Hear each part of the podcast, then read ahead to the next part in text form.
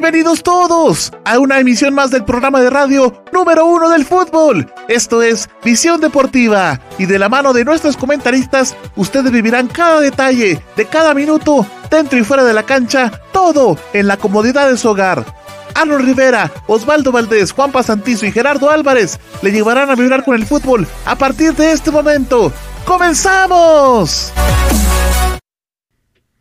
Estimados amigos, oyentes y por supuesto televidentes acá en Facebook y todas nuestras plataformas digitales, bienvenidos. Muchísimas gracias ah, por estar con nosotros acá en una emisión más de Visión Deportiva. Es para nosotros un verdadero placer estar con ustedes y por supuesto llevarles eh, pues lo mejor del fútbol nacional e internacional y por supuesto en esta... Eh, pues en esta noche de viernes 25 de septiembre, en donde nos estamos, totalmente en vivo y en directo. Eh, tenemos algunos inconvenientes con nuestra plataforma digital directamente en nuestra página de Facebook. Eh, pues recordarán que tuvimos una transmisión en la que pues lamentablemente fuimos eh, bloqueados por la señal de Facebook. Lamentablemente, bueno, estaba como señal abierta, pero pues no pudimos terminar la transmisión por esa situación. Pero estamos acá pues para contarles a ustedes todo lo que pasa. No me encuentro solo, le voy a dar la bienvenida a mi amigo Osval. Estamos eh, de momento eh, solamente él y yo. Vamos a esperar a que nuestro amigo Josué pues también se reincorpore, pero eso será más adelante. Le vamos a dar la bienvenida a Osval. Hola Osval, bienvenido a una emisión más de Visión Deportiva.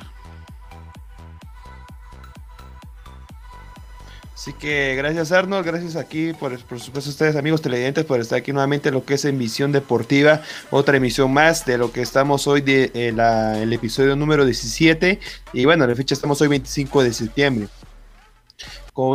Bien acaba de decir eh, amigo Arnold, lamentablemente tenemos lo que son inconvenientes para pasar directamente con nuestra página lo que es este programa al día de hoy, pero por supuesto eh, aquí estamos en lo que es en la misma plataforma, en lo que es la página de lo que es nuestra nuestra mascota de aquí de División Deportiva, pero por lo mismo vamos a verle lo que es todo lo acontecer tanto a nivel nacional como a nivel internacional. Así que no se lo puede perder porque vamos a hablar de lo que son las ligas europeas, también de lo que es la Liga Nacional, la previa para la jornada número 5 que empieza el día de mañana y por supuesto todos esos datos y mucho más los tendrá aquí en esta, esta emisión de aquí de División Deportiva. Sí, Osval, darle las gracias a los amigos que están pues ya directamente conectados con nosotros, estaban pendientes por ahí de la emisión de Visión Deportiva. Les queremos agradecer muchísimo porque pues nos siguieron hasta acá, hasta, como bien lo decía, hasta el perfil de la mascota de Visión Deportiva. Así es que siéntase también como en casa, estamos acá igual. De igual forma, si en algún momento llegamos a tener un próximo inconveniente que esperamos no se dé, ¿verdad, Osval? Pero si se llegara a dar o algo, alguna situación, pues también nos encuentra acá en la página de Visionito. Es nuestra mascota oficial, todavía no se las habíamos dado conocer. El día de hoy pues tuvimos que hacerlo. Queríamos hacerlo como sorpresa. Estábamos trabajando un poquito por ahí todavía con la mascota, pero bueno, eh, sin lugar a dudas, eh, pues tuvimos que hacerlo y, nos sentimos bien. Estamos igual finalmente en casa en Visión Deportiva, así es que muchas gracias. Les invitamos también a que nos comente con nosotros, a que platique con nosotros. Como le decía hoy, estamos así como habíamos iniciado eh, nuestros programas de Visión Deportiva, solo Osval y yo, pero más adelante se incorpora nuestro amigo Josué. Eh, nuestros demás compañeros pues tienen quebrantos de salud. Esperamos que todos se recuperen a la brevedad posible y por supuesto puedan estar directamente con nosotros acá Osval en Visión Deportiva.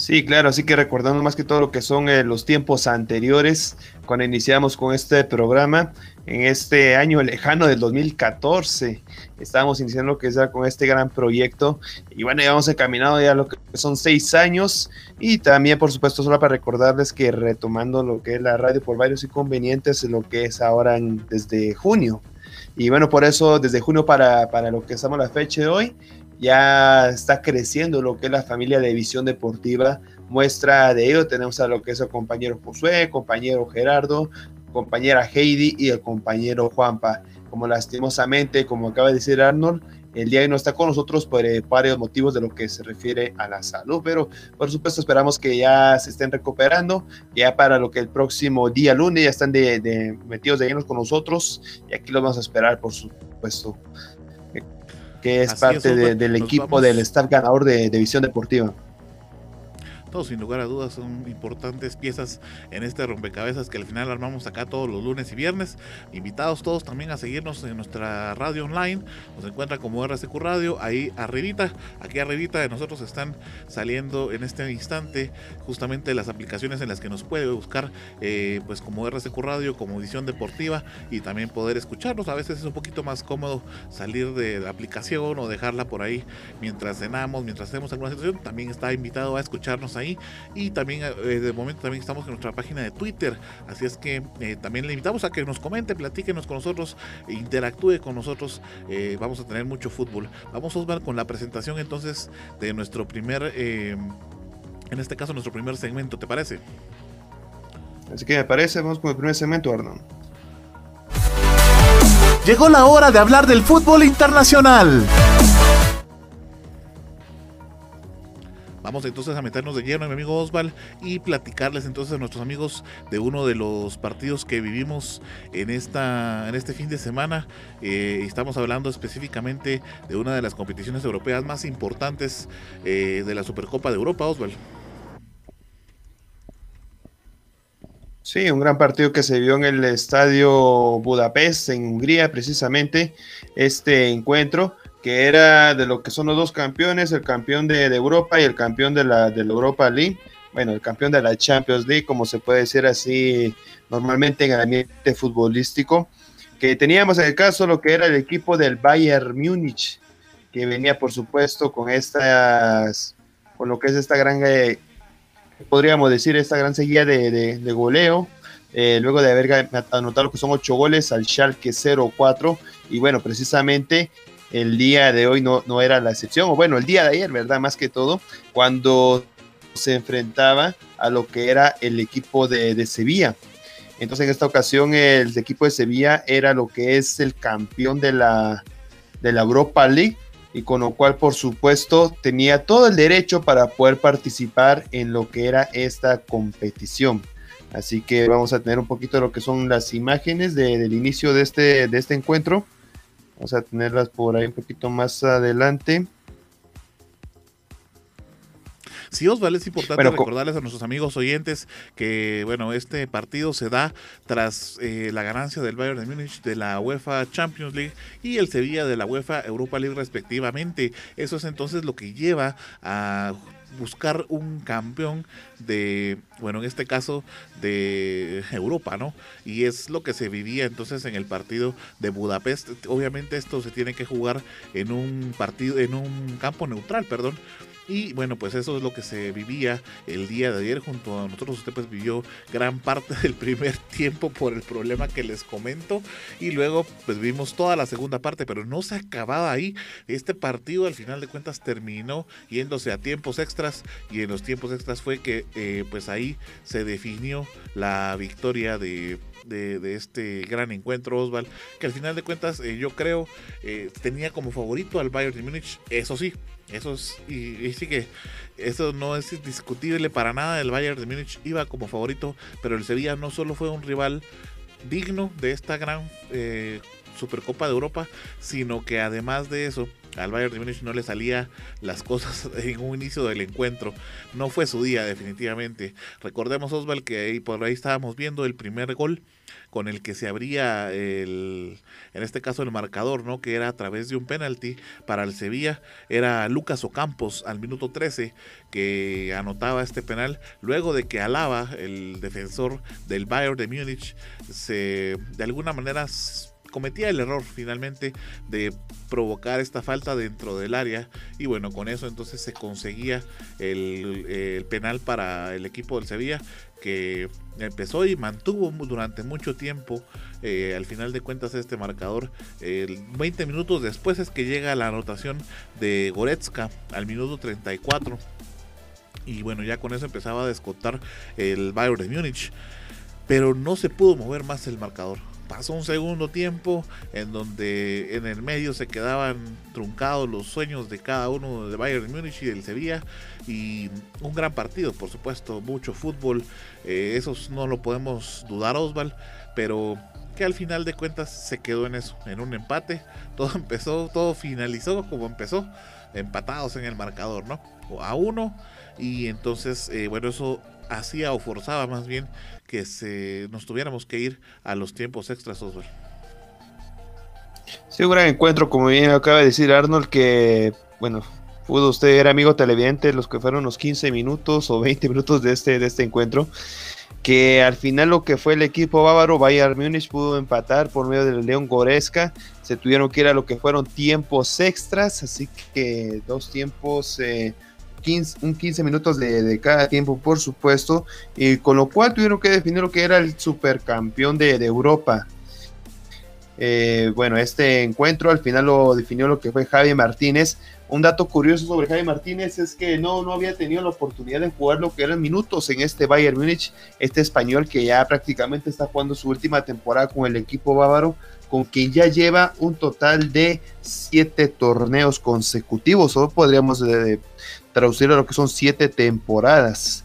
Además de contarles que en este partido se jugó en el Puskas Arena de, de, de Budapest, en el país de Hungría, el cual tiene un aforo de 67.215 aficionados.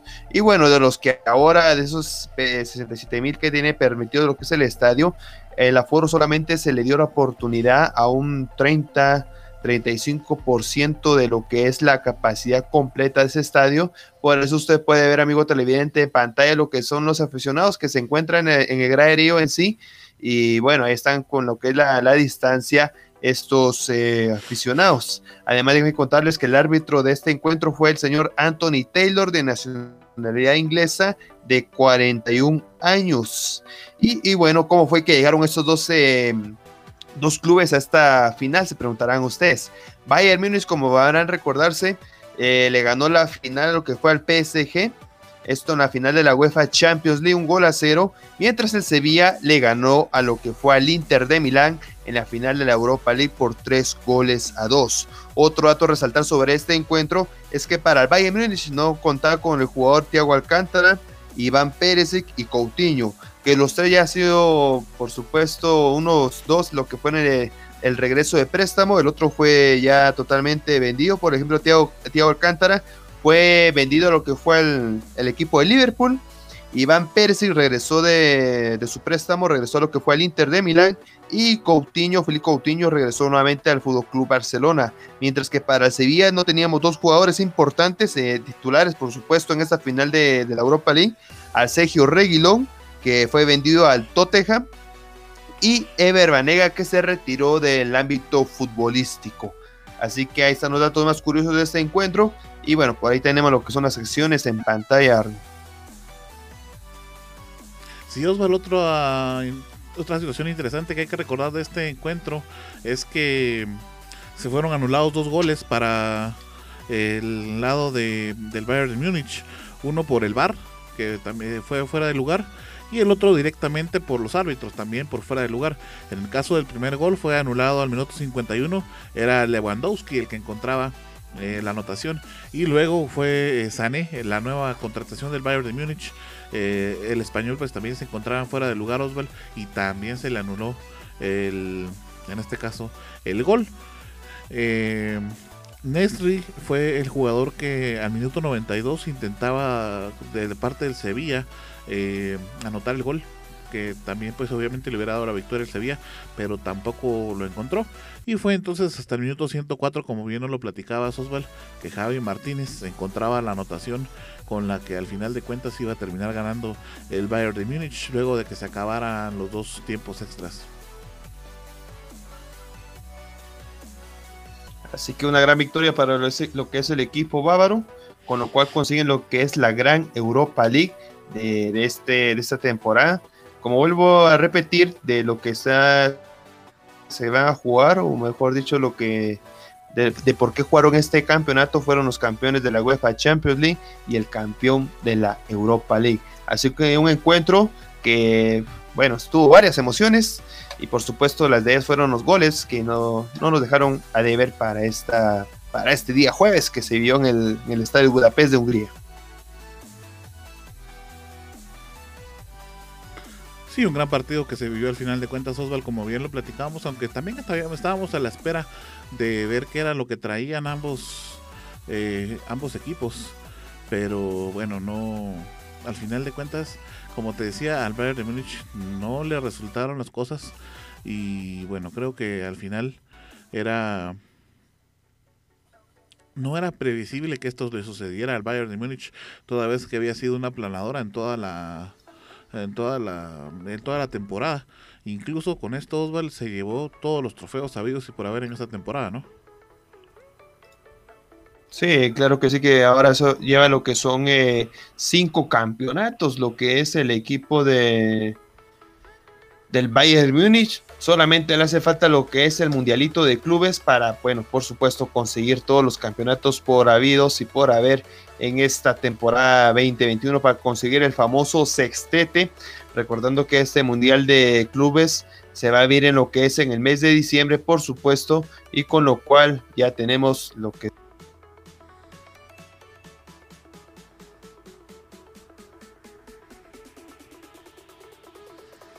Por ahí tenemos inconvenientes con tu audio, Osval. Creo que fue a raíz de que se reincorporó tu imagen a la transmisión. Bueno, como bien lo decía Osval, solamente falta el mundialito que se va a vivir en el mes de diciembre y ya con eso habrá ganado todo el Bayern de Múnich, ¿no? Sí, así como vuelvo a repetir, aquí van a estar lo que son los campeones de la CONCACAF, el campeón de la CONMEBOL, el campeón de la Confederación de Asia, el campeón de la Confederación de África, los campeones de los, campeones de, la, Confederación de Oceanía y por supuesto en este caso el representante oficial que sería el Bayern Múnich el de la Confederación de, Europa. Esto se va a vivir el próximo diciembre en lo que es en los países de, Arabia, si no estoy mal, pero más adelante es a corregirle este dato para que usted, amigo televidente, lo tenga ahí lo tenga presente para en qué fechas y por supuesto en qué país y en qué estadio se van a ir este mundialito de clubes, que sería la versión 2020. Vuelvo a repetir, va a ser en el mes de diciembre.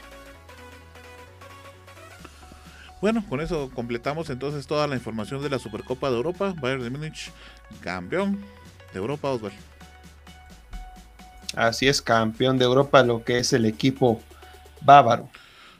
Ya con esto nos vamos al próximo segmento, Arnold. Vamos a meternos de lleno con lo que es la Premier League, la liga inglesa, que bueno, ya se vivió lo que fuera segunda jornada de esta Premier League. Bueno, más que todos, sí, ya se vivió la segunda jornada. Y se va a vivir ahora lo que es la jornada número 3.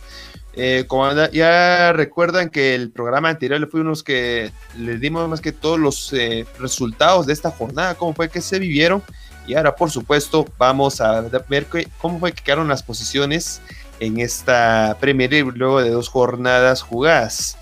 Solo para comentarles que lo que es el Manchester City eh, no, no había jugado también hasta esta jornada, la jornada pasada, y por eso es que la misma situación solamente se encuentra con un punto. Aquí lo tenemos a lo que es el Manchester City con un punto nada más. Eh, mejor dicho, con un juego, solamente con un juego y con tres puntos. Y el otro, el otro Manchester también de la misma forma, con un juego, solamente que lastimosamente ya tiene lo que es una derrota el primer encuentro y derrotados. Solamente para repasar lo que es la tabla, en el primer puesto encontramos a Leicester City, los Foxes con seis puntos, el segundo puesto el equipo de Carlo Ancelotti con seis puntos, en la tercera posición los Gunners del Arsenal con seis puntos, en la cuarta posición encontramos a los Reds de Liverpool con seis puntos. En la quinta posición encontramos al sorpresivo Crystal Palace, recordando que le fue a ganar a domicilio en el Old Trafford, el estadio de los sueños, al Manchester United por tres goles a uno, y esto le permitió escalar posiciones hasta la quinta posición con seis puntos. En la sexta posición encontramos al Tottenham, que tiene tres puntos, luego de dos, partidos, una, una derrota y una victoria. En el séptimo puesto encontramos al Manchester City solamente con un encuentro jugado con tres puntos. Y en eh, octava posición encontramos al Brighton con tres puntos y con dos partidos jugados. Ya teniendo todos esos datos, vamos a lo que sería la, los encuentros que se van a ir para este fin de semana, que se van a empezar a desarrollar de los de que sería desde el día de mañana. Así que la jornada 3 empieza con el encuentro entre el Brighton enfrentando al Manchester United el día de la mañana a las 5 y media de la mañana tempranito para que esté pendiente usted de lo que es la Premier League. También el día de mañana se enfrenta lo que es el Crystal Palace al Everton, al equipo de Carlo Ancelotti. Este partido va a ser, eh, por supuesto, para llevarle lo que es el, el historial porque el Crystal Palace luego de ganarle de visita al Manchester United va a recibir al Everton que viene invicto con dos derrotas, al, eh, perdón, dos victorias al hilo. Eh, luego encontramos al Albion que se va a enfrentar al Chelsea, eh, luego el Burley al Southampton, también encontramos al Sheffield United contra el Leeds United, el Tottenham con Newcastle, el Manchester City contra el Leicester City, que vamos a platicar un poquito más adelante sobre este encuentro, el West Ham United contra los Wolves, esto ya el día domingo, estos dos encuentros, estos cuatro encuentros. Y el día lunes se van a jugar los últimos dos encuentros de esta jornada número 3.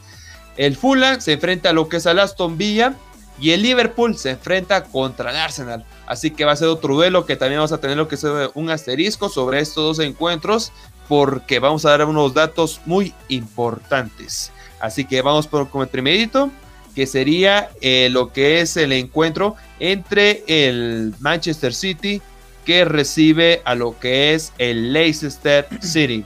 Este encuentro se va a ver en lo que es en el Etihad Stadium. Déjenme, contarles, se va a ver el próximo domingo, como ya venía comentando hace poco, a las nueve, nueve y media de la mañana, hora local. Déjenme decirle que entre los datos más importantes tenemos que lo que es el Manchester City viene de ganarle tres, goles a uno en el primer encuentro que jugó luego de realizarse esta liga, recordando que los Citizens o los ciudadanos eh, han, jugado solamente un partido porque les dieron ese descanso previo luego de haber jugado las últimas instancias de la UEFA Champions League. Además, el Leicester City viene ganando de cuatro goles a dos en su partido anterior, lo ganó el local. Y por supuesto, es el primer puesto hasta ahora de lo que es la Premier League. Otro dato interesante, más que todo en este encuentro, será que el primer encuentro del Manchester City jugando local durante 25 temporadas nunca ha salido derrotado en su estadio, esto que es el Etihad Stadium. Así que un partido muy interesante que nos espera para este próximo fin de semana, precisamente el día domingo a las nueve y media de la mañana. ¿Cómo te parece este encuentro, Arno? ¿Cuál sería tu pronóstico? Ya que es, eh, así que suena muy atractivo para esta jornada número 2 de la Premier League. Atractivo y lo más interesante, Osval, sin lugar a dudas, es lo que mencionabas de las 25 jornadas sin perder que lleva en su casa del Manchester City. Y yo me voy a apuntar para decirte que no se va a romper esa racha porque el Manchester City está muy bien armado en este momento. Así es, así que no solamente con los jugadores que tenía anteriormente, sino ahora, por supuesto, eh, pudieron llegar lo que fueron más jugadores para tener, por supuesto, esa posición que es totalmente inquebrantable para el equipo de Pep Guardiola. Vamos, como decirte, encuentro que quería comentarles, amigos televidentes, que sería el encuentro, a mi punto de vista, estelar de esta jornada número 3. No lo ni más ni menos que de lo que sería el Liverpool recibiendo al equipo del Arsenal en el estadio de Anfield. Los Reds contra los Gunners. Partidazo, partidazo. Lastimosamente que va a ser un día lunes a la una de la tarde, es horario laboral aquí en Guatemala. Déjenme contarles unos datos muy importantes sobre este encuentro. Es que el Liverpool eh, ha ganado sus últimos cuatro encuentros en casa frente al Arsenal. Así que los últimos cuatro encuentros anteriores frente al Arsenal han sido totalmente victorias para los Reds de Jurgen Club. Otro dato interesante es que Liverpool está invicto en sus últimos 60 partidos jugados en casa, por supuesto, de lo que es la Premier League. Y otro dato interesante es que Liverpool viene de ganar dos goles a cero de visita contra el Chelsea, que era partido estelar de la jornada anterior. Si recuerdo este amigo televidente, lo comentamos aquí el día lunes, aquí por supuesto en la emisión de Visión Deportiva. Y el Arsenal viene de lo que sería de empatar 0-0 contra lo que sería el West Ham United. Y otro dato interesante sobre este encuentro es que estos dos clubes se irán a enfrentar también lo que es el día jueves 1 de octubre. Así que el día lunes se enfrentan una vez y el día jueves se enfrentan por segunda vez. Y esta segunda oportunidad lo harán por lo que es la la Capital One Cup, que los dos ganaron sus encuentros anteriores que se vieron el día miércoles, estos partidos. Y por supuesto, ahora se enfrentarán en lo que son los octavos de final. Siempre en la casa de Liverpool, en lo que es el estadio de Anfield, se va a enfrentar lo que es el Liverpool contra el Arsenal. Así que en una semana se enfrentar lo que son dos ocasiones el equipo de Jurgen Klopp que se enfrenta al equipo de Michael Arteta. ¿Cómo te parece estos, bueno, estos dos duelos que van a tener estos dos grandes clubes de, Inglaterra, Ardo? No, hombre, como te decía, qué partidazos. Y por ahí nuestro amigo eh, Rolando, Ronaldo, perdón, Ronaldo Roque, nos preguntaba qué día juegan. Bueno, ya les, le contestaste esa, esa pregunta. Eh, que van a jugar en dos ocasiones. Qué partidazos, Osval, sin lugar a dudas. Ahí me va a costar un poquito decidirme, aunque eh, es que los dos equipos están bien armados, Osval.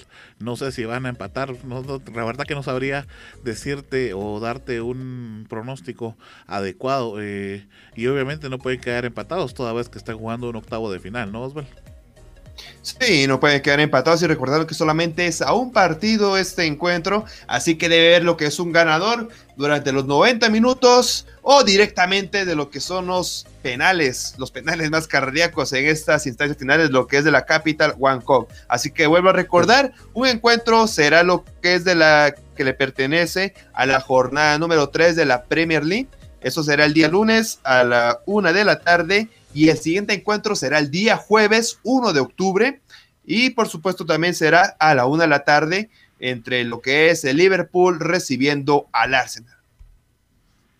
Pues de repente nuestro amigo Ronaldo quiere por ahí comentarnos qué considera, cómo van a quedar estos encuentros, porque sí van a estar bastante, bastante complicados. Y bueno, como bien lo mencionabas, es en un horario laboral, al final de cuentas, el día lunes, pero usted va a tener toda esa información de cómo quedó ese partido acá en Visión Deportiva a partir de las 7 de la noche, Osvaldo. Así es, el próximo lunes tendrá lo que es el resultado de lo que fue esta jornada número 3 y por supuesto el próximo viernes traemos lo que es el análisis de quién clasificó a los cuartos de final de esta Capital One Cup.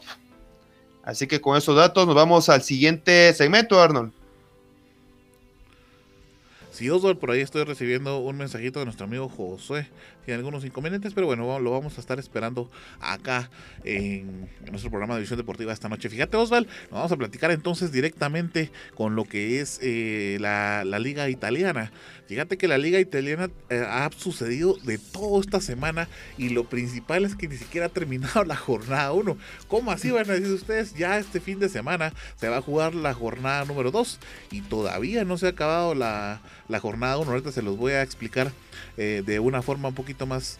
Eh, pues de alguna manera vamos a desmenuzar poco a poco para contarles un poquito. Por favor, estamos aquí complicando la cabeza con tus comentarios. Sí, fíjate Osval que eh, la jornada 1 pues ya había empezado el sábado 19 de septiembre. Por ahí tenemos en pantalla nosotros los resultados. Cuando la Fiorentina y el Torino eh, pues le ganaba a la Fiorentina 1-0. Y este partido es el importante, mira Osval. El de la jornada 1, el del sábado 19 de septiembre. Gelas Verona contra Roma. Ese, ese partido yo les había dicho que había quedado empatado a cero.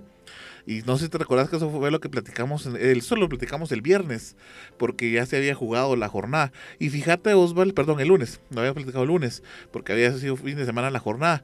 Pero el Gelas Verona vino y puso un recurso, porque la Roma eh, había alineado de una forma incorrecta. Y al final de cuentas gana, y por eso es de que está, eh, obviamente esto lo gana en la mesa. Y entonces el partido se lo dan al Gelas Verona por un 3 a 0, por un error de alineación. Te cuento cómo estuvo esta situación, Osval. Fíjate que vino eh, la Roma y entonces alineó a este jugador Amadou Diaguara.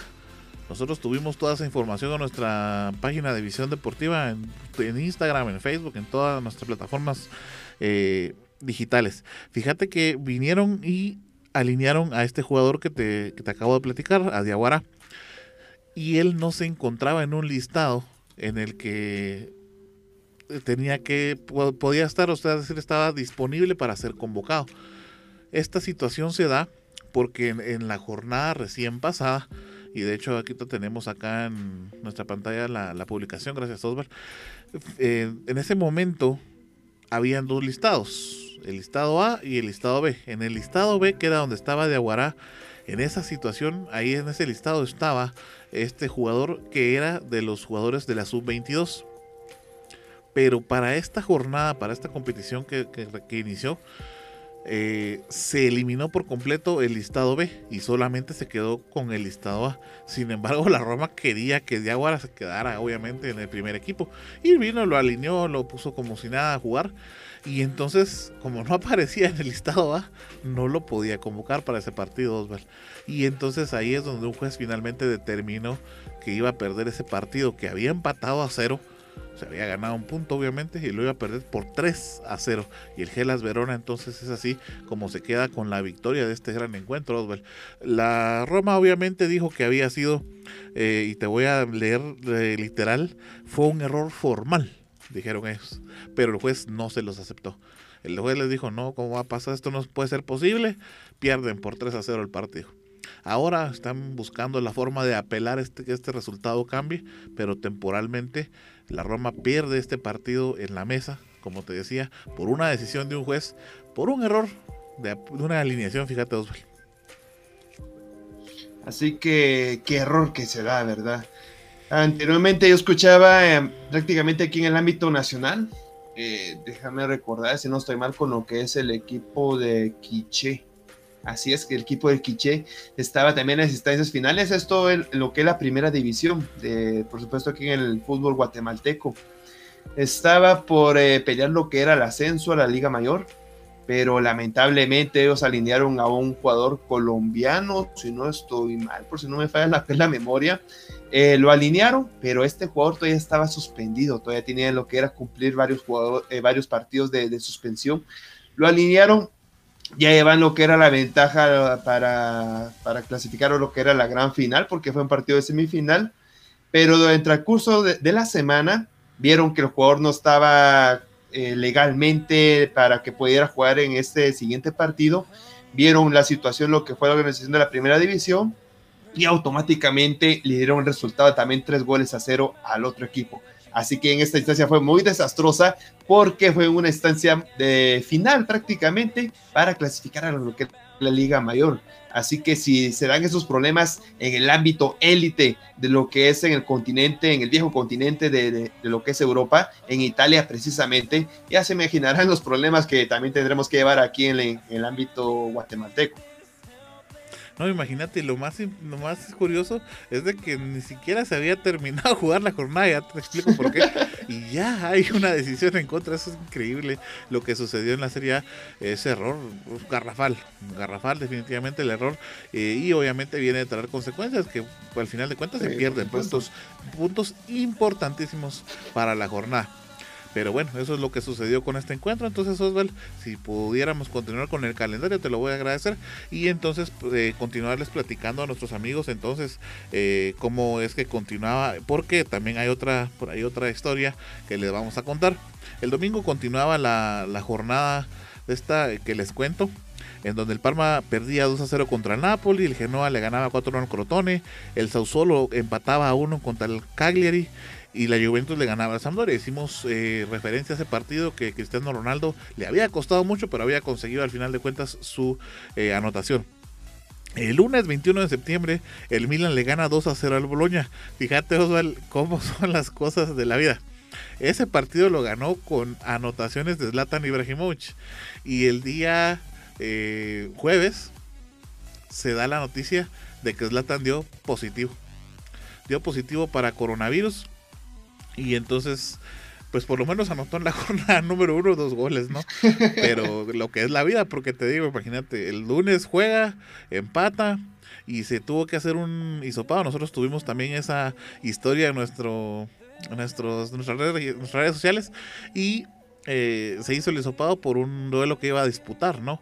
Eh, de la Europa League, ya de la clasificación a la Europa League, y salió positivo para coronavirus cómo es la vida, cómo es este virus y ante todo, todo lo que ha pasado en esta jornada número uno, imagínate. Sí, sí que muy impresionante lo que es esto, esta pandemia que se está viviendo ahora, ¿verdad? Ahí entre, en son de, humor para lo que es Zlatan Ibrahimovic, como ya lo, ya lo conocen, cuál es lo que es el ego de este jugador. Por ahí estaban diciendo que lastimosamente se, eh, se metió el virus con quien no debía.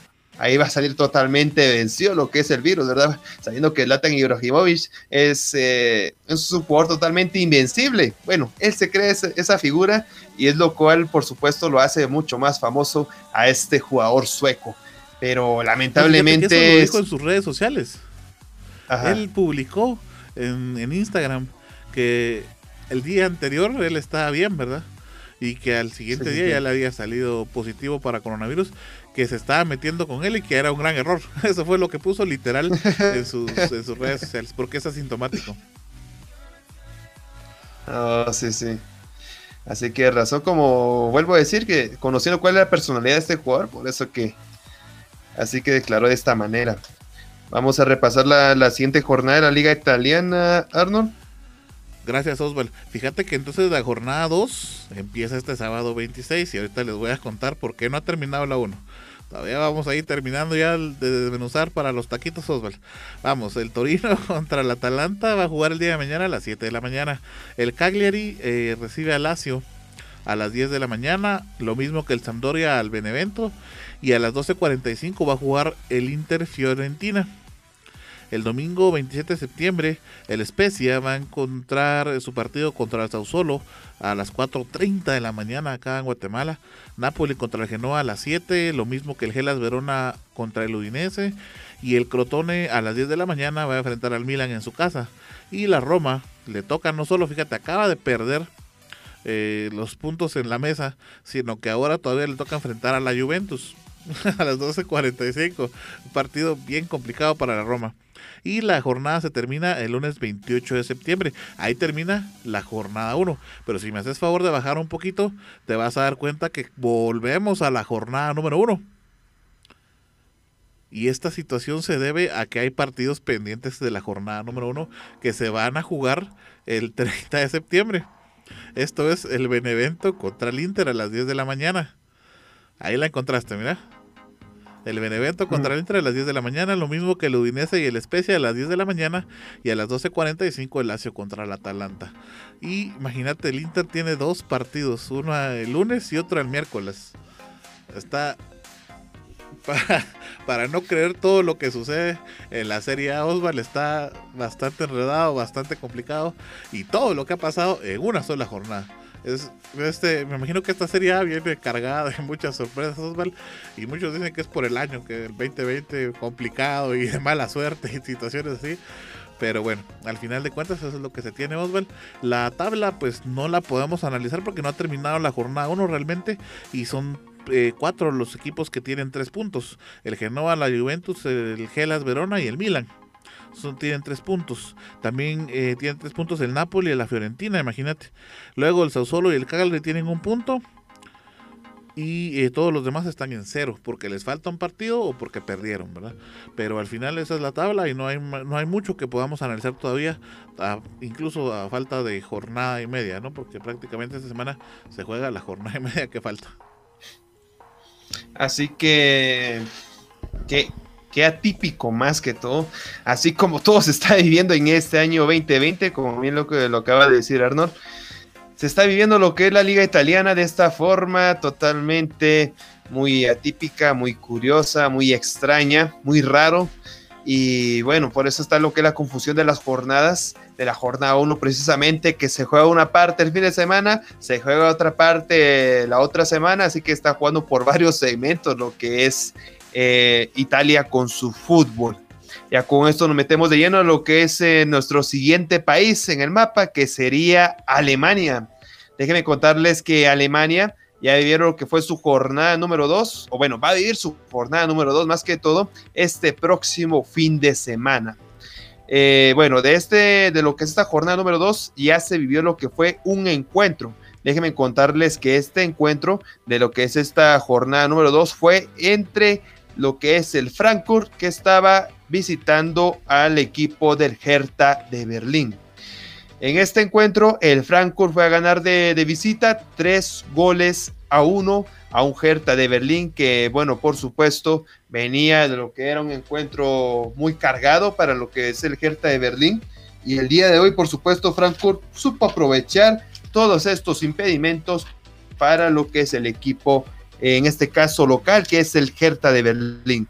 Déjenme contarles que este encuentro se vivió en el Estadio Olímpico de Berlín, eh, donde lo que es el primer puesto, que es eh, Hertha de Berlín, estaba en este entonces con cuatro puntos, mientras el Frankfurt con tres, eh, con tres puntos está en el sexto puesto ahora, recordando como vengo a repetir que es la segunda jornada que se viene a jugar en esta Bundesliga.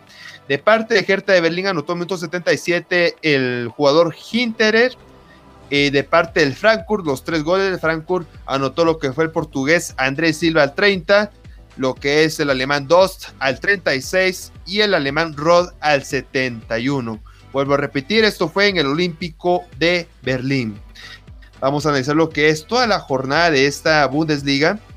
Eh, toda esta jornada, déjenme contarles que va a iniciar, o mejor dicho, ya inició lo que, este, lo que fue el día de hoy con este encuentro y va a seguir lo que es el día de mañana. Durante estos eh, partidos hay uno que voy a resaltar más adelante que por supuesto llama, pero demasiado lo que la atención y bueno, ustedes lo van a ver aquí en pantalla. Déjenme contarles que esta jornada número 2 eh, se revive el día de mañana a las 7 y media de la mañana entre el Bayer Leverkusen frente al Leipzig. Vamos a hacer un poquito de paréntesis en este encuentro. Déjenme contarles que en este partido se va a vivir lo que es el, el encuentro entre lo que es el Leipzig que está ocupando lo que es la sexta posición contra el Leverkusen que está ocupando lo que es la octava posición. Esto se va a jugar en lo que es en el estadio Bay Arena y aparte otro dato interesante es que el Bayer Leverkusen viene de empatar 0 a 0 y el Leipzig viene a ganar tres goles a uno de local en esta jornada número uno. Otros datos interesantes es que el Leipzig lleva invicto los cuatro últimos enfrentamientos frente al Leverkusen y también tenemos que no ha perdido sus últimos nueve partidos como visitante en esta Bundesliga. Así que de estos partidos se vienen acumulando desde lo que fue la, campaña 19-20 de la Bundesliga y hasta el día de hoy no ha perdido lo que fueron nueve partidos consecutivos jugados de visitante. Así que vamos a seguir con lo que son los encuentros de la Bundesliga para repasar todo toda la jornada. El día de mañana, siempre 7 y media de la mañana, el Augsburgo recibe al Borussia Dortmund de Haaland y compañía. El Mönchengladbach va a recibir al FC Unión de Berlín a 7 y media de la mañana. El Arminia va a recibir al Colonia 7 y media de la mañana. Así que un dato curioso que el día de mañana se va a lo que son prácticamente eh, cinco encuentros a las 7 y media de la mañana. También tenemos lo que es el Mai 05 recibe al Stuttgart, también 7 y media de la mañana. Y a cambia el horario a las 10 y media de la mañana cuando Schalke 04 reciba a Verde Bremen. Ya para el día domingo solamente nos quedan lo que son dos encuentros donde el Hoffenheim va a recibir al campeón, al supercampeón más que todo de Europa, al Bayern Múnich. Eso será a las 7 y media de la mañana. Y por supuesto tendríamos que lo que sería el Friburgo va a recibir al Wolfsburgo a las 10 de la mañana. Esto el día domingo. Como vengo a decir, esto esto es lo que es la jornada número 2 de esta Bundesliga. Solamente para repasar lo que son las posiciones, tenemos que en el primer puesto encontramos a Frankfurt con cuatro puntos a pesar de bueno, ahora de, luego de que lo que es eh, ganando esta jornada número 2, se coloca en la primera posición con cuatro puntos. En la segunda posición encontramos al Bayern Múnich con tres puntos. En la tercera al Borussia Dortmund. En la cuarta el Augsburgo. Y en la quinta el Leipzig con tres puntos. Y también tenemos al Hertha de Berlín con tres puntos. Así que tenemos las posiciones de esta Bundesliga. Como vuelvo a repetir, todo se inició el día de hoy con el encuentro entre el Hertha Berlín, que perdió de local, contra el, el Frankfurt, tres goles a uno. Así que hasta aquí la actualidad de la Bundesliga, Arnold. Gracias, Fútbol. Interesante los datos que nos das. Y el partido, pues que hacía referencia de Leipzig, pues de alguna manera Leipzig, eh, estamos esperando a la expectativa de, de qué es lo que va a pasar porque este equipo trascendió hasta la Champions League de muy buena manera, Osval. Sí, fue una de las grandes sorpresas. Junto a ellos fue el Atalanta. Eh, recordando que Leipzig se quedó en las instancias semifinales enfrentando al PSG de Francia. Eh, eliminó a un Atlético de Madrid, el Cholo Simeone, que, bueno, casualmente este equipo eliminó al Liverpool, una de las pocas derrotas que tiene en su estadio el equipo de Liverpool en Anfield, pero eso solamente para reinar el dato de lo que dio la Premier League en, en el segmento pasado. Pero ahora, actualmente, como vengo a decir, es uno de las, eh, ¿qué podría decir?, grandes clubes que se ha dado a conocer eh, en lo que es en toda Europa y en todo el mundo, el Leipzig. Eh, por supuesto, las grandes actuaciones que tuvo en la UEFA Champions League, que es sus recomendaciones, su currículum más que todo para Leipzig. Y bueno, ahora por supuesto quiere seguir luchando en la cima, en lo más alto, y por supuesto le va a pelear lo que es el título al todopoderoso Bayern Múnich. Sí, ya lo platicábamos en algún momento, Oswald, de que al final es un equipo nuevo prácticamente, ¿no? En el que pues se está dejando conocer y está dejando muy buen sabor de boca y pues como te digo, creo que estamos a la expectativa de ver qué es lo que va a suceder, un gran encuentro contra el Leverkusen al final. Bueno, pasamos entonces, mi amigo Oswald, a la Liga Española. Nuestro amigo eh, José, pues nos dejó por ahí su tarea hecha. y vamos entonces a, eh, porque todavía no está con nosotros, tenemos algunos tiene algunos problemas por ahí pendientes, entonces eh, vamos a, repasar así rapidito cómo es que queda entonces la jornada para para la próxima para la jornada 3 Osvaldo.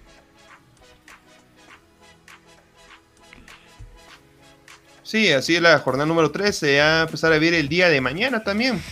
Así que ahora todas las ligas europeas, las más importantes, están ya totalmente en desarrollo a todos los fines de semana. Ahora sí no tiene ninguna excusa para no perderse ningún solo partido, tanto a nivel internacional como a nivel, a nivel nacional, que lo vamos a comentar un poquito más adelante aquí en el programa. Déjenme comentarles que el día de mañana va a haber lo que es el a la vez a las 5 de la mañana recibiendo al Getafe, el Valencia a las 8 de la mañana contra el Huesca, el Elche a las 10 y media de la mañana contra la Real Sociedad se va a enfrentar. Un encuentro estelar sería el Real Betis a la 1 de la tarde recibiendo al Real Madrid en el estadio Villamarín. Así que este encuentro no se lo puede perder porque el Real Madrid necesita lo que es su primera victoria en esta liga española. Mientras lo que es el Betis, por supuesto, quiere derrotar con todos los blancos. Y bueno, más que todo recordando que no viene en buena racha el equipo blanco luego de haber empatado a cero contra la Real Sociedad. Ya para el día domingo, el Osasuna se enfrenta al Levante, el Eibar se va a enfrentar a lo que es Athletic de Bilbao el Granada, el equipo del Cholo de Simeone, va a enfrentarse a Granada. El Valladolid se enfrenta al Celta de Vigo. El Cádiz se enfrenta al subcampeón de Europa, el Sevilla. Y por supuesto va a tener lo que es su debut el equipo Blaugrana, el Barcelona, cuando se enfrente al Villarreal día domingo a la una de la tarde. Así que grandes encuentros, Arnold. Para mi punto de vista, los estelares de esta jornada sería lo que es el equipo del Betis contra el Real Madrid y por supuesto el equipo de Barcelona cuando se enfrente al Villarreal. Sí, Osval, y bueno, de ahí solo las noticias que trascienden es que el Atlético de Madrid tiene un nuevo jugador y qué jugador, Osval. Estamos hablando de Luis Suárez, que al final de cuentas, pues no se da su. Al final de cuentas, su contratación con la Juventus ni con ningún otro equipo de, Italia como era el Inter que también estaba pues detrás de, este gran jugador y al final se queda con el Atlético de Madrid. Por ahí resaltan las noticias al final eh, pues durante todas las redes sociales que se hacen virales eh, todas las noticias de Messi no con respecto a Messi y las declaraciones que dio indicando pues que la forma en que, la que lo había dejado ir el Barcelona pues no fue la adecuada. Obviamente pues eh, se hace mención de que no era lo apropiado, eh, pues estas declaraciones de Messi y todo lo demás, pero bueno, recordemos que ya se cumplió un mes de aquella novela que les platicamos de Messi, donde pues eh, él decía que se iba a ir finalmente de, del, en este caso del Barcelona, ¿no? Y se acabó hace un mes, se cumplió ya entonces que eh, pues este jugador estaba con, como le llamamos nosotros acá en Visión Deportiva, la novela de que se iba, se quedaba, se iba, se quedaba y al final se terminó quedando y hace la pues esta, estos comentarios sobre la salida de su amigo Luis Suárez porque al final de cuentas era su gran amigo. Lo que resalta Oswald es de que ni jugadores, ni técnicos, ni staff, ni nadie apoya las declaraciones de Messi. Es básicamente él el que tiene eh, ya un desagrado, creo yo, con todas las decisiones que se puedan tomar directamente de, del equipo Blaugrana. Y pero bueno, al final de cuentas Luis Suárez se viste entonces eh, de rayas rojas y fondo blanco, Oswald. Se va para el Atlético y es el nuevo jugador del Atlético. Sí, recordando lo que es un, un poco de historial sobre este jugador charrúa, el uruguayo Luis Suárez inició su carrera precisamente en el país de Uruguay. Luego de ahí lo vieron, se lo llevaron a lo que fue a Holanda con el Ajax, el PSV Eindhoven, donde hizo varios goles, así que los hizo de, varias maneras, de, varias jugadas, lo hizo hasta donde ya no, y luego de ahí fue transferido a lo que fue al, equipo de Liverpool en Inglaterra, donde tuvo grandes temporadas con los Reds. Desde ahí lograron ver lo que fue el Fútbol Club Barcelona, pasó con el equipo Blaugrana y hacemos la historia más reciente de, Luis Suárez, el artillero, como le, dicen comúnmente. Y es un artillero totalmente porque balón que encuentre, balón es el que mete. Y por supuesto, es un, es un balón que estamos cantando seguramente para un gol.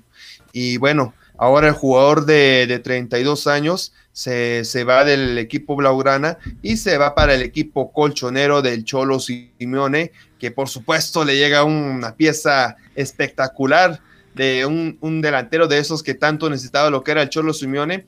Yo creo que si se logra comprender con lo que es este jugador, eh, Diego Costa, este jugador brasileño español, y también con el portugués Joao Félix, puede ser una delantera de cuidado para el Cholo Simeone puede ser un tridente espectacular. Eso sí, como vuelvo a decir, si se logran comprender, así como se comprendió Luis Suárez con Messi y Neymar en su momento, la famosa MSN, o también el lado caso, el lado opuesto, lo cuando estaba lo que era la BBC, Gareth Bale, Benzema y Cristiano Ronaldo. En esta ocasión podría ser lo que es la SJD, Diego Costa, Joao Félix y lo que es Luis Suárez todo puede darse en esta, en esta competición de la Liga Española y el Cholo Simeone puede tener la oportunidad de tener lo que es un tridente de esos como los que ya tuvo Barcelona, como ya tuvo lo que el Real Madrid y ahora en sus filas lo puede tener el Atlético de Madrid, recordando que por supuesto Luis Suárez ahora es colchonero. Si Osvaldo, vamos a ver qué es lo que consigue hacer este jugador en el Atlético de Madrid. Va a ser, como tú dices, un equipo de cuidado ahora. Y sin lugar a dudas, este jugador, pues es de los más importantes ahora para el Atlético. Bueno, mi amigo Oswald, nos vamos a una pausa, estamos sobre el tiempo. ¿Te parece? Entonces nos vamos a la pausa y volvemos con fútbol nacional, ¿te parece? Así es, Arnold. Así que, amigo televidente, no se despegue la pantalla. Regresamos con más, con el fútbol nacional. Esto es Visión Deportiva, el mejor lugar para enterarte del fútbol nacional e internacional. Quédate con nosotros, ya volvemos. Recuerda que puedes sintonizar Visión Deportiva los días lunes y viernes de 7 a 8 pm a través del canal y las plataformas digitales de Visión Deportiva y de Red de Comunicadores de Quetzaltenango. Te esperamos. Vivimos ahora en un mundo diferente, lleno de casas, edificios, carros, gente por todos lados, diversidad de pensamientos y matices. Esto es La Jungla un programa para escuchar entrevistas, pláticas, anécdotas con diferentes personalidades de cualquier parte del mundo. Quédate en La Jungla, producido desde Quetzaltenango, Guatemala, por el periodista Everson Gramajo. Escucha La Jungla. Disponible en tu plataforma podcast de streaming favorita. Noticias locales, nacionales e internacionales entrevistas, economía, familia, farándula, deportes y todo el acontecer nacional e internacional. Todo esto de la mano de comunicadores periodistas de amplia experiencia y recorrido, unidos para llevarle la verdad de los hechos en tiempo real. Red, de comunicadores de Quetzaltenango. Red de comunicadores de Quetzaltenango. Red de comunicadores de Quetzaltenango. Síguenos en Facebook y comienza a estar enterado de todo.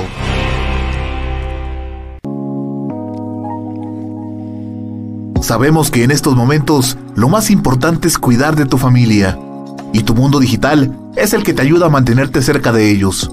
Por eso, cuida de los tuyos y deja los problemas con la tecnología en manos de Global Tech, que te ofrece reparación y mantenimiento de todo tipo de computadoras, tablets y celulares. Venta de repuestos y accesorios, películas, programas y sistemas operativos, música, audiolibros, libros digitales y cursos en línea venta de cuentas de Netflix, Amazon Prime, Spotify Premium y también contamos con asesoría técnica y diplomados para que sigas en formación y la realización de spots publicitarios en audio y video y todo lo relacionado a diseño gráfico y publicidad. Búscanos en Facebook como www.facebook.com diagonal Global Tech Shella o llámanos o escríbenos en WhatsApp al 4444 9810. Global Tech, soluciones tecnológicas digitales a tu alcance. Gracias por continuar en nuestra sintonía. Esto es Visión Deportiva, el hogar del fútbol nacional e internacional.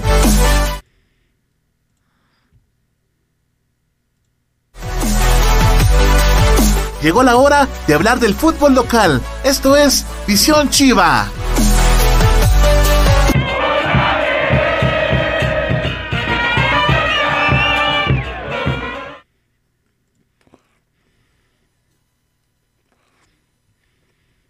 Por supuesto, estamos aquí una vez más en lo que es Visión Deportiva. Vamos a meternos de lleno a hablar de lo que es el segmento, el rinconcito de los superchivos, en lo que es el equipo que tiene las cinco lunas en el escudo, el más ganador a nivel departamental, perdón.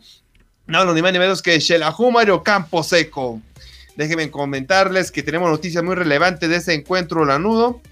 Eh, lo que es el equipo superchivo en esta semana eh, se hicieron lo que fueron los segundos hisopados en esta, bueno, los terceros juegos prácticamente en lo que es este Apertura 2020. Como ya saben, los hisopados se van a realizar ahora eh, mes tras mes. Todo eso va a ser siempre durante todo este, estas, estas, dos, estas jornadas de esta apertura 2020. Y por supuesto, lo más interesante y lo más eh, positivo es que ningún jugador salió positivo para lo que fue COVID-19. Todos los resultados fueron totalmente negativos en esta tercera prueba que se le realizó al plantel Lanudo. Además, otra cosa que, bueno, voy a comentarles, que para el día del domingo, en el partido, en el encuentro, precisamente que va a ser a las 11 de la mañana, cuando se enfrenten a los Panza Verde de Antigua GFC visitando a estos eh, aguacateros, dieron, dieron unas entrevistas, lo que fueron los jugadores del equipo de Xelajú Mario Camposeco. Déjenme comentarles que estas entrevistas se la dieron aquí, por supuesto, aquí en Visión Deportiva precisamente. Y tendremos aquí lo que es la entrevista de Pablo Chicho Minorance, para que ustedes puedan escuchar cuáles fueron, por supuesto, los, los datos que nos dio Pablo Chicho Minorance en este programa de aquí para Visión Chiva. Pablo Minorance.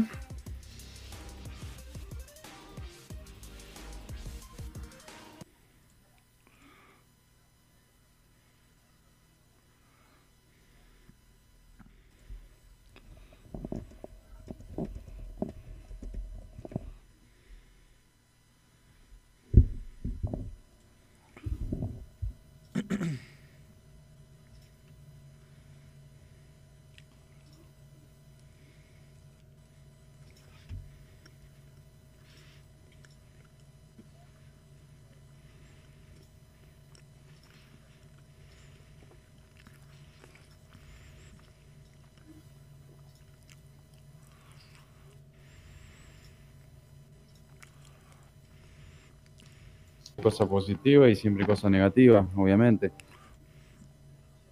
Que se nos escaparon dos puntos el fin de semana pasado acá de local, que después final de campeonato se, se siente, pero también tenemos que ser conscientes que obtuvimos un triunfo importante en Santa, entonces eso te da un colchón importante de, de puntos. Sabemos que la mayoría del equipo somos, somos nuevos, jugadores que todavía no pudieron debutar, todavía no eh, nos falta mucho colectivamente, pero bueno, van recién cuatro fechas, pero tenemos que ser conscientes que no tenemos que dejar pasar punto acá de local. Y obviamente, hasta en, hasta en Europa le costó a los jugadores eh, tanto tiempo parado, es algo que la mayoría jugamos de los 5 o 6 años del fútbol y nunca habíamos estado más de 15 20 días de vacaciones. En lo personal venía de dos o tres años de tener 10 días de vacaciones al año. Y esto obviamente que se siente, obviamente que, que, va, que es perjudicial, pero bueno, tenemos que tener pie sobre la tierra, que todos poder estamos así, todo Guatemala está así, todo el mundo está así y bueno, eh, es una nueva experiencia y como te digo, siempre que sacar lo positivo, tenemos que ser eh, agradecidos de poder estar jugando mientras otros países en el mundo no y, nada, poniéndonos en forma lo más rápido posible, porque como vos decís, ya se pasó una ronda, ya empieza la otra y cuando te querés acordar ya en un mes y medio ya, ya termina la fase regular. Sí, una cancha linda para jugar, eh, de buen césped, de los mejores en Guatemala. Eh, y eso al equipo lo favorece siempre, poder jugar en una cancha linda, pareja, que corra la pelota, que vaya bien, siempre ventaja y bueno, ojalá que podamos obtener tres puntos ya de, de visitante. Tenemos que tener ocasiones de gol, eh, últimamente nos está costando tener ocasiones de gol y eso es lo que uno preocupa. Eh, pero como te digo, Antigua también viene ahí bajo. Entonces tenemos que aprovechar esta oportunidad para terminar de, matarlo y seguir creciendo nosotros. Así que teníamos lo que eran las declaraciones de Pablo Chicho Mignorance eh, para aquí en Visión Deportiva, por supuesto. Usted puede escuchar aquí de cómo fue su, análisis eh, de lo que fue contra el equipo de Santa Lucía. Eh, los, eh, por supuesto, qué errores se vivieron en lo que fue esta última visita, recordando que ganaron un, gol a cero. Y por supuesto, viendo cuáles serían las falencias, las debilidades de Antigua GFC, recordando más que todo que Pablo Chicho, Chicho Minorace, perdón, viene de este equipo antigüeño, viene de, lo que es el equipo colonial para aquí a Campo Camposeco, y más o menos ya conoce lo que son sus compañeros, sus ex compañeros, perdón, y por supuesto cuál es el tramo de la cancha de este estadio pensativo que él estuvo militando durante dos temporadas con este, eh, lo que es este cuadro aguacatero y bueno, puede dar lo que son unas, eh, pues podría dar unas oportunidades de que podría tenerse la Mario Campo Seco en este encuentro que se enfrenta a Antigua GFC. Y no solamente este jugador eh, se entrevistó aquí en Visión Chiva, sino también lo que es el jugador Castellanos el cual por supuesto hablaba también precisamente lo que es el encuentro que se va a ir contra Antigua GFC el próximo domingo. Recuerde que este domingo a las 11 de la mañana, cuando visite Xerajumero Campo Seco al equipo Antigua GFC. Así que vamos a escuchar lo que es Castellanos en esta otra entrevista aquí en Visión Chiva.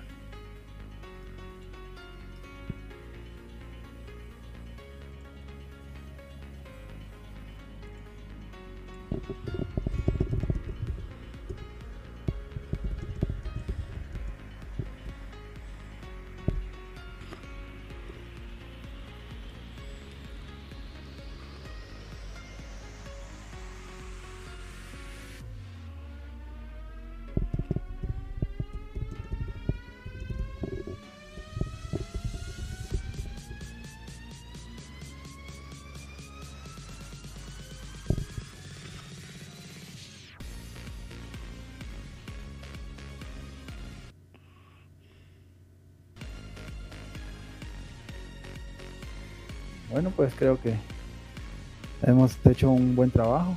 Eh, lastimosamente el último partido dejamos escapar puntos en casa, pero es un torneo atípico.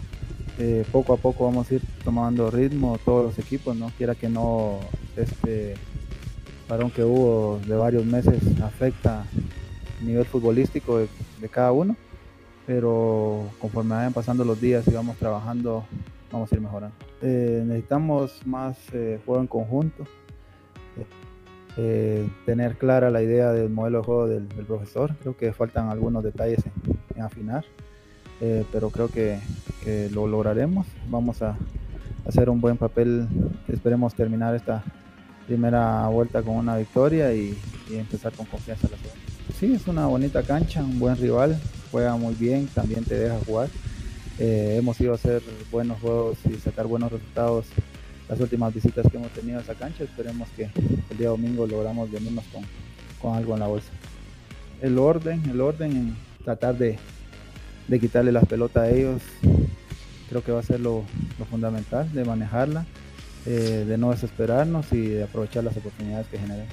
Eh, ese resultado ya pasó, ahora lo que viene es el, el, próximo juego, en eso es lo que tenemos que enfocarnos, en trabajar y prepararnos para, para dar el máximo y hacer el mejor papel el día domingo. Como te digo, teniendo la pelota vamos a tener más posibilidades de, de obtener un buen resultado y vamos a trabajar en ello. ayer hicimos un interescuadra muy, muy bueno, muy parejo, creo que de lo mejor que se ha hecho desde, desde que iniciamos los entrenamientos. Eh, muy buen equipo B que quiere y se ve que tiene ganas de, de estar y aportar en el primer equipo y eso es bueno para la competencia interna. Esperemos que el profesor eh, le sirva eso, a todos nos sirve. Eh, él va a tomar la decisión de los que él crea que, están en mejor nivel y los que toque esperar, pues estar listos para cuando llegue el momento. Como siempre, como siempre, a tratar de estar listos y preparados para cuando el equipo lo necesite a uno, acortar. Eh, falta, falta muchas cosas por mejorar en, lo personal, pero creo que vamos por buen camino.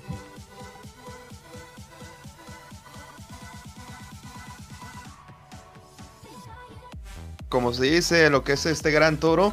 Y bueno, también hablaba precisamente de lo que es el juego cuando se va a enfrentar a lo que es Antigua GFC, a los aguacateros precisamente.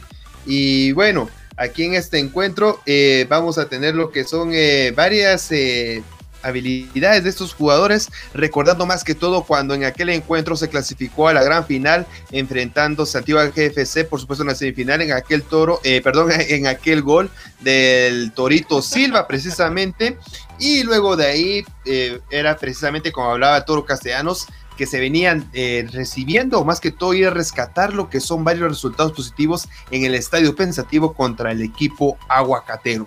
Ya con eso vamos a meternos de lleno lo que sería el análisis de una posible alineación para la siguiente jornada, en la jornada número 5, por supuesto, que podría colocar el profe Walter Claverín.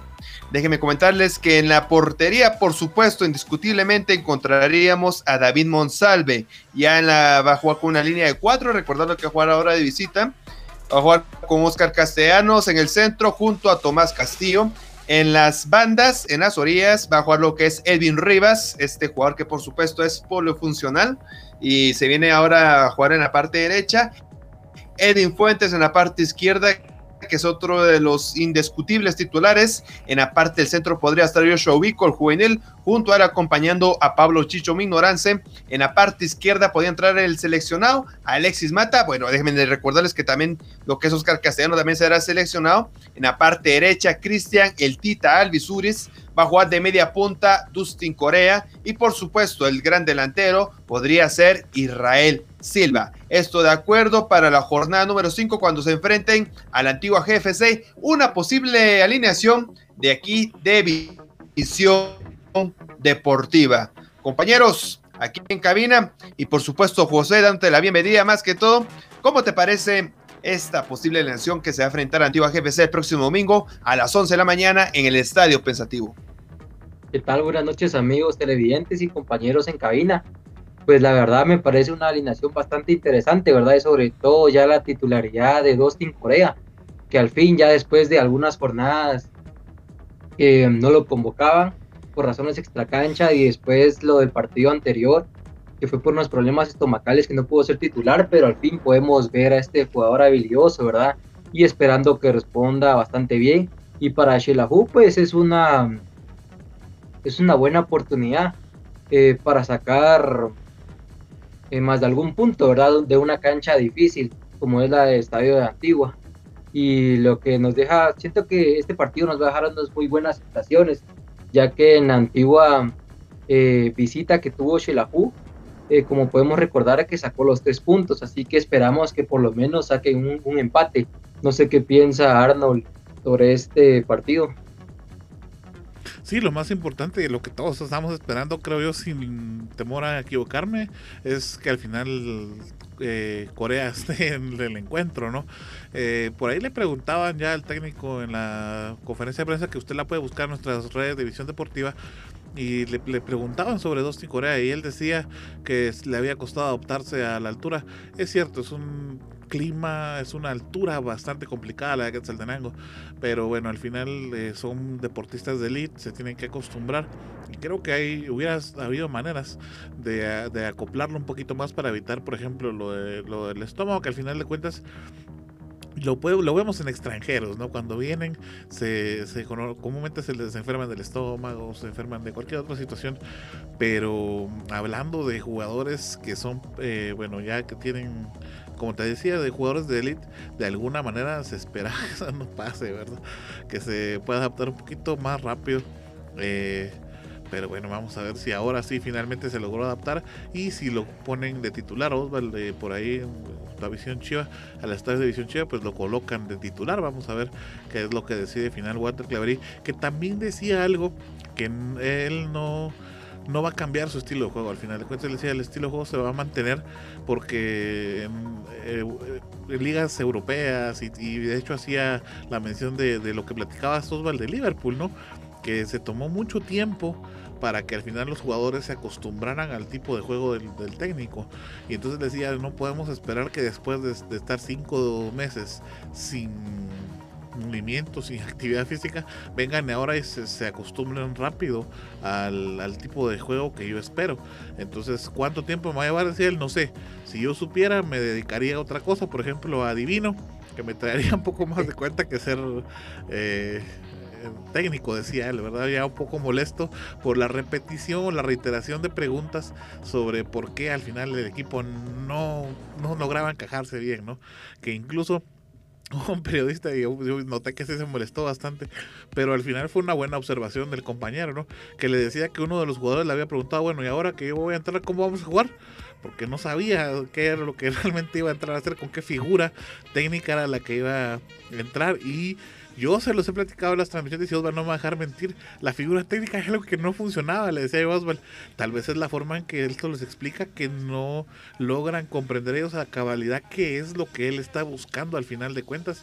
Y ahí se ve claramente esto, que hay una, una fuga de información. O sea, con fuga me refiero a que se está yendo por otro lado, la información no es la adecuada, ¿verdad? No hay un canal adecuado de educación entre técnicos, jugadores, y por eso es de que cuesta que se entiendan un poquito, ¿no?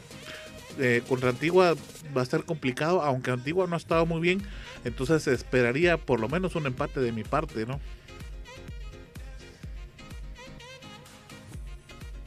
Sí, claro que sí, así como también recalcando lo que tú estás diciendo sobre la formación táctica que va a venir a usando, usar prácticamente lo que es la misma el señor Walter Claverí para esta jornada, porque sí se venían haciendo lo que son varios cambios.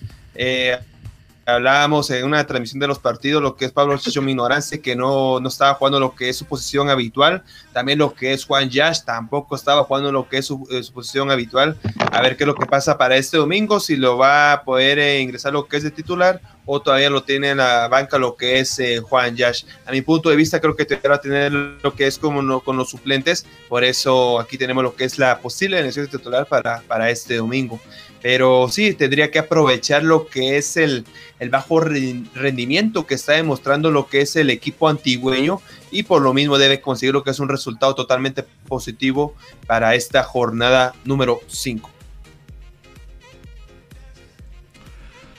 Sí, Osvaldo, bueno, vamos a ver qué es lo que sucede con este encuentro. Nos pasamos entonces a Liga Nacional, si les parece bien analizar el resto de la jornada 5 más bien, que al final de cuentas eh, pues, se completa eh, el día domingo, ¿no? Y esta es la primera vuelta ya, la última jornada de la primera vuelta, ¿verdad, doctor? Sí, esa es la primera vuelta de esta, de esta, de esta, lo que es, mejor dicho, sería la quinta jornada de la primera vuelta. Ya lo que que esta jornada se acaba y el próximo fin de semana va a iniciar lo que es la segunda vuelta, siempre de lo que es la fase de grupos. Recordando que luego de esta fase de grupos vendrá lo que es lo intergrupos, cuando solamente van a jugar lo que es un partido contra un, un equipo del otro grupo. Así que tendrán la oportunidad, lo que son los equipos, para aprovechar lo que es su localía o por supuesto sacar lo que son puntos de visitante. Pero antes sin recordar, eh, Arnold, ¿cuáles fueron los datos más interesantes de esta jornada número 4? Eh, vamos a repasar eh, lo que son las, las rojas en los, los jugadores. Así que en los jugadores tenemos de quienes sacaron que fueron cartulinas rojas.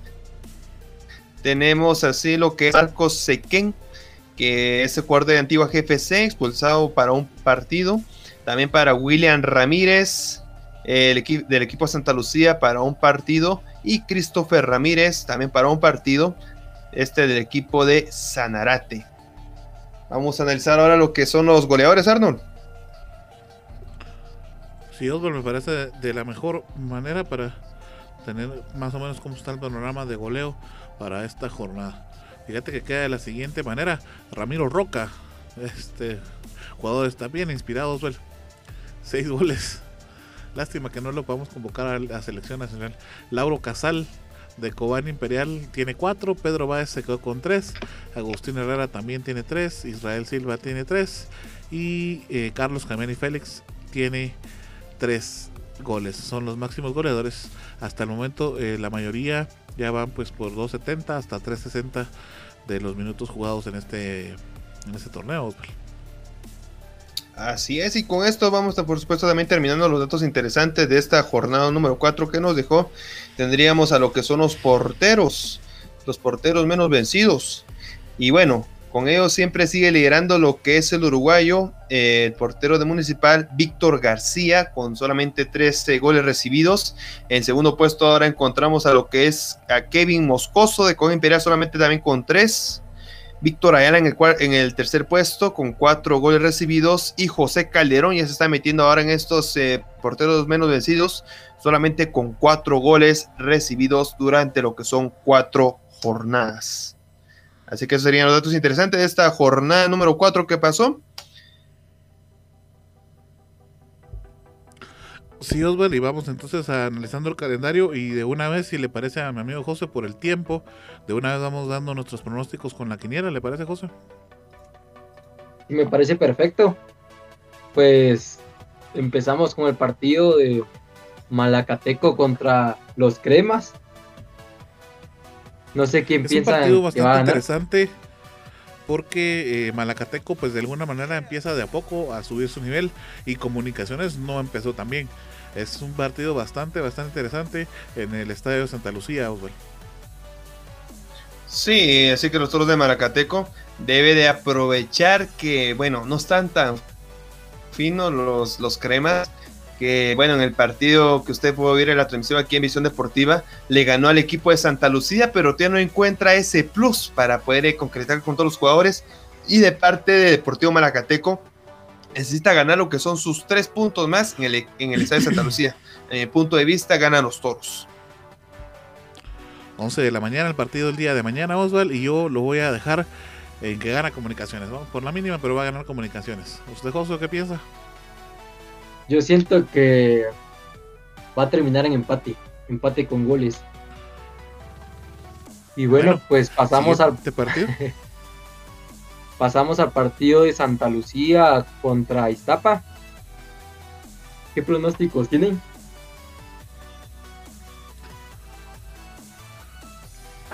Bueno, aquí en este encuentro los lucianos van a recibir a los peces Vela eh, bueno, por la localidad más que todo siento que gana Santa Lucía con su Guapa, a pesar de que el equipo de Iztapa lleva grandes jugadores como Carlos Camián y Félix, también a este jugador que es eh, Priego, también junto a él está lo que es Samayoa, Pedro Samayoa, grandes jugadores tiene, pero la localidad va a pesar y por lo mismo gana lo que es el equipo de Santa Lucía con su Guapa. Es un gran partido, Osval, eh, Josué, sin lugar a dudas, los dos equipos son bastante fuertes y yo me voy a inclinar por el empate. Recordemos que este partido también se juega el día de mañana a las 13 horas. José. Yo siento que va a ser un partido bastante parejo, pero siento que la balanza se va a inclinar a favor del local, en este caso Santa Lucía. Bueno, y pues pasamos al partido entre Municipal contra, contra Zacachispas. ¿Qué piensan, amigos? Es un gran partido en donde Municipal, otro de los equipos que no empezó con todo, incluso eh, perdió con Achuapa en, si, me, si no estoy mal, la jornada pasada, ¿no? Sí, de hecho fue con, en la jornada pasada a Chuapa y ahora le toca con otro recién ascendido como el equipo de Zacachispas que también ganó en la jornada pasada y le ganó a Guastatoya. O sea, son los recién ascendidos son los que están, creo que en mejor forma física que los que ya estaban, ¿no? Que los que comúnmente estábamos acostumbrados a ver como fuertes. Eh, comunicaciones Municipal, Guastatoya, Xelajú incluso. Yo eh, me voy a inclinar por el empate en este partido. A ver si no voy a tener que pagarles de una vez la pizza, pero me voy a quedar con el empate. Opción arriesgada. Se está acabando su tumba, pero el plano dejémosle que se vaya solito al hoyo. Aquí entre Municipal y Zacachispas, en mi punto de vista, gana Municipal, va a pesar la localía. Recordando Zacachispas sí le ganó Guastatoya, pero Guastatoya también viene así hacia abajo, viene el declive lo que es el equipo guastatoyano, solamente ha sumado dos puntos de 12 puntos posibles, entonces Municipal, eh, si se lo propone, puede meter otra goleada como la, como la que le colocó a Sanarate, así que gana Municipal en esta ocasión. ¿Y para ti, Josué? Pues yo también, pues yo también siento que va a ser un partido algo parecido como el que tuvo contra Sanarate y sí siento que lo gana Municipal y con un amplio margen. Bueno, pues y ahora sí nos metemos al partido que siento que más esperamos, ¿verdad? Que es el de Antigua contra el Chelajú. Aquí pegó, aquí, aquí está, aquí está. Ya platicamos de este encuentro. Sin lugar a dudas, muy complicado para los chivos, complicado para Antigua por el nivel que ha mostrado hasta el momento. Y yo, ahora no estuvo Heidi, entonces me voy a quedar yo con los empates también. ahora soy yo el de los empates. Saludos a Heidi. Heidi, Heidi, te apuras el lunes porque está ganando el puesto con los empates. bueno, yo considero, bueno, voy a tener fe. Yo considero que gana Shela Campo Camposeco. No sé por cuánto, por medio gol puede ser, pero gana Shela. Las cosas que van a dar. Que sea por default. No importa, gana. Yo sí, en esta ocasión, me duele decirlo, pero siento que lo gana Antigua. Bueno, ya soltó ahí, José. bueno, y... bueno, nos metemos de lleno al partido entre Sanarate y Achuapa. No, yo pienso que sí, Sanarate va a hacer uso de su localía y va a ganar. Me quedo con Sanarate.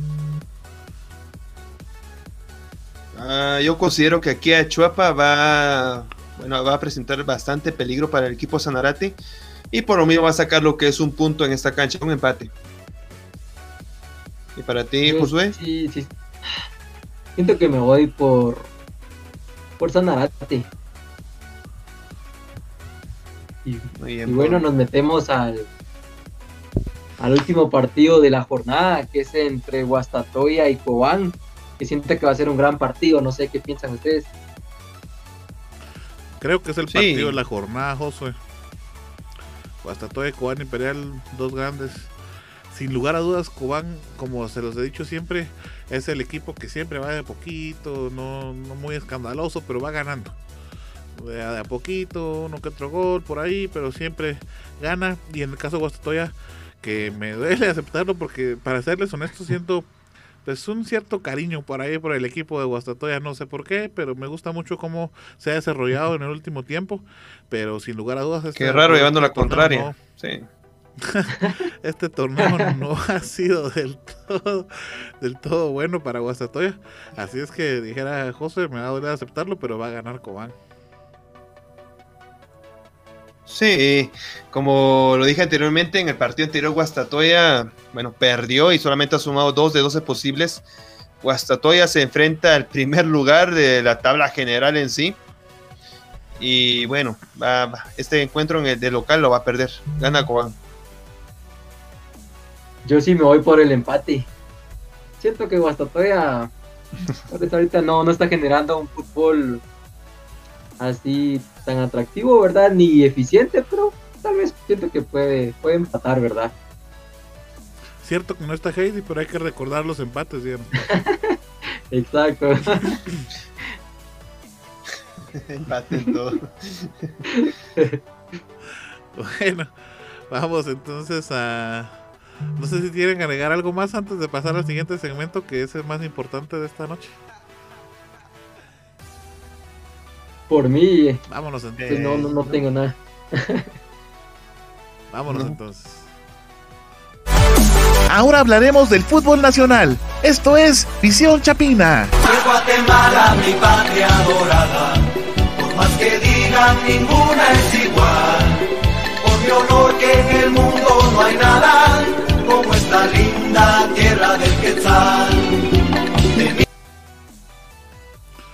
Bueno, entonces pasamos a platicar sobre la selección nacional. Osval, Josué, eh, se vienen partidos interesantes para la selección. Recordemos que teníamos platicado ya con nuestros amigos oyentes en el programa recién pasado de que Guatemala iba a enfrentar en dos partidos amistosos a la selección de, de, de Panamá, pero no va a ser posible. No se van a llevar a cabo estos encuentros toda vez que, eh, bueno, por la situación del coronavirus no los gobiernos no están dando la, la, en este caso todas las medidas sanitarias respectivas para que el equipo pueda salir del país y volver a entrar sin problemas, ¿no? Entonces se cancelan estos encuentros. También México iba a jugar contra Costa Rica y se cancela ese encuentro por la misma situación de que Costa Rica eh, no encontraba, la selección de Costa Rica no encontraba apoyo en su gobierno para poder lidiar con esta situación de la pandemia. Es por eso que entonces también le cancela a la selección mexicana el partido que tenían el 30 de septiembre y México buscaba un reemplazo para aquel equipo. Guatemala se había quedado sin partidos amistosos. Lo más eh, obvio y lo más cercano era eh, que se midieran estas dos selecciones, Josué, y eso es lo que va a suceder entonces. El día 30, el próximo miércoles, eh, Guatemala va a enfrentar a, a su similar a la selección mexicana en el estadio Azteca a las 20 horas. Este afortunadamente va a ser transmitido por todas las televisoras y por supuesto también lo vamos a poder trasladar nosotros como visión deportiva porque va a ser de señal abierta al final de cuentas por una de las televisoras específicamente Canal 3 que es el eh, de la red de Albavisión, que ellos pues abren la, la, señal, la dejan como señal abierta y eso nos permite entonces a ustedes, nosotros llevarles a ustedes este gran encuentro entre la selección de México y la selección de Guatemala. Por ahí platicamos eh, incluso durante la semana con ustedes compañeros y leíamos las noticias de que pues un par de periodistas, pues si es que se les puede llamar así, estaban diciendo que de alguna manera era una pérdida de tiempo, que mejor una interescuadras, toda vez que era puerta cerrada, que México hubiera podido incluso jugar mejor, por ejemplo, contra, la, contra el mismo América, contra las Chivas, para poder foguearse de mejor manera. Eh, todas estas situaciones al final de cuentas se dan como comentarios eh, de alguna manera sin fundamento, porque recordemos que el último partido que se eh, jugó contra la selección mexicana, en el caso de Guatemala, quedaron empatados a cero. En ese entonces, pues fue en el 2015 me parece que fue cuando se jugó este encuentro y pues quedaron empatados. O sea que al final de cuentas decir que la selección guatemalteca no tiene el nivel de la selección mexicana es un error totalmente eh, desde cualquier punto en el que se le vea y al final le sirve a las dos selecciones de fogado. O sea que tampoco es una pérdida de tiempo ni de recursos. Se buscaba un rival para México, ahí está la selección guatemalteca que creo que le va a poder hacer frente a esta, a esta gran prueba, José. Exacto, y siento que va a ser un partido atractivo, ¿verdad? Porque um, sabemos muy bien que la selección de México va a jugar con solo los, los, jugadores de la liga local y nos vamos a evitar de los jugadores que militan en Europa, tipo Raúl Jiménez, que la está rompiendo en la Premier, de Guardado, que es el capitán de la, de la selección, de Laines, de Edson Álvarez, de Tecatito, y en fin. Y ahora um, comentando sobre las declaraciones de estos eh, periodistas, pues la verdad siento que unas declaraciones bastante innecesarias, ¿verdad? Porque para ellos, ellos quisieran siempre enfrentarse a potencias, ¿verdad? Tipo Francia, eh, Alemania, Argentina, Brasil, en fin, ¿verdad? Y siento de que ese ya es tema eh, de los de pantalón largo, ¿verdad? Y no, no tienen por qué venir a hacer de menos o a selecciones que igual son de su misma confederación y después pasan sorpresas como lo de, lo de las eliminatorias a, a, Brasil 2014, que por estar muy confiados que esto y el otro, estuvieron a punto de no alcanzar ni el repechaje, ¿verdad? Así que siento que estos excesos de confianza no, no les sirven ni a México ni a ninguna otra selección. No sé qué piensas, Osval, de este, de este partido y de las declaraciones tan polémicas de estos periodistas.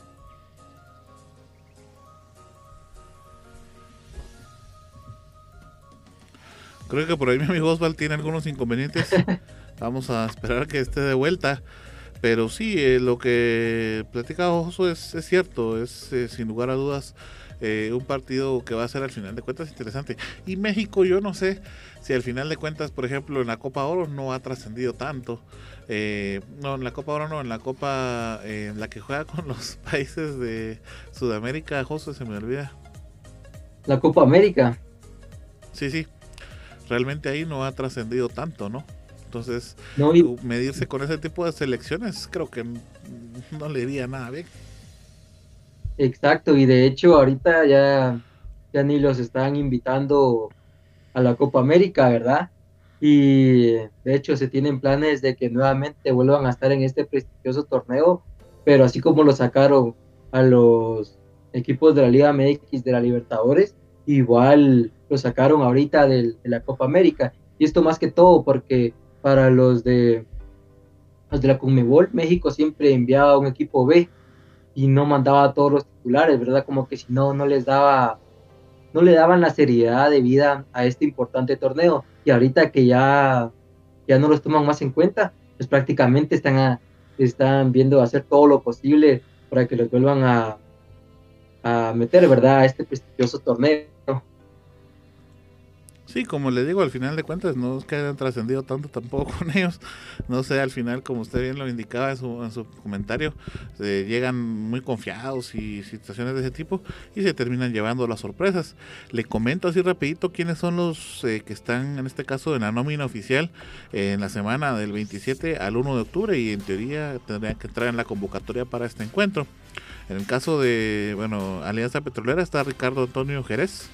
Eh, Kevin Moscoso de Cobán Imperial, Carlos Gallardo de Municipal, Gerardo Gordillo de Comunicaciones, José Carlos Pinto también de Comunicaciones, Moisés Hernández de Antigua, Oscar Castellanos de Xelajómero Camposeco, Wilson Pineda de Guastatoya, Luis Enrique de León de Municipal, Steven Robles de Comunicaciones, que por cierto ha tenido mucha participación ahora y muy buen defensa, Eduardo Soto de Cobán Imperial, Marco Leonel Domínguez de Antigua, también eh, se va a contar con Rudy Barrientos de Municipal, Jorge Aparicio de Comunicaciones, Rodrigo Sarabia de Comunicaciones, Alejandro Galindo de Comunicaciones, Jairo Arreola de Antigua, Antonio El Chucho López de América, que él por cierto no va a tener que viajar ahora, sino que ya nos va a esperar, Jorge Vargas de Guastatoya, Víctor Mata de Xelajú, Christopher Ramírez de Sanalate, Luis Fernando Martínez de Guastatoya y José Carlos Martínez de Municipal serían los que entran en la, en la convocatoria, en teoría, para este partido, José. Así siento que se ha armado eh, una convocatoria bastante que le puede dar pelea, ¿verdad? Que le puede dar bastante pelea a, los equipos de la región y los, pues, los jugadores que siento que, que están llamados a brillar. en la portería, pues Jerez, ya que de él siempre se han esperado cosas muy buenas, pero siento que siempre en selección como que si no, no termina de encajar, porque en Alianza Petrolera de hecho es hasta figura, ¿verdad? Y por supuesto del estreno de Chucho López, que siento yo que no, no pudo tener un mejor escenario para estrenarse con la selección guatemalteca, que es contra la selección mexicana, que varios de los seleccionados mexicanos pues son compañeros de él en el, en el América, y qué mejor inspiración que eso, ¿verdad? Y qué mejor si, si hace su, eh, su primer partido con anotación, ¿verdad? Que lo celebre de esa manera. No sé qué esperas de este jugador, eh, Chucho López Arnold. Sí, es uno, sin lugar a dudas, eh, por ahí tengo problemas con el video, vamos a ver si puedo resolver. Es parte de, de, lo que todos estamos esperando, creo yo, ver cómo le va a este jugador finalmente, en lo que es la selección nacional. Estamos como pues bien lo platicaba José, a la espera de qué es lo que va a aportar al equipo finalmente. Gracias por haber estado con nosotros en una edición más de Visión Deportiva. Recuerden seguir informado a través de nuestras redes sociales en facebook.com diagonal Visión Deportiva Shela. Hasta la próxima. Visión Deportiva es parte de Red de Comunicadores de Quetzaltenango, producido por Global Production de Global Group Guatemala. Todos los derechos reservados.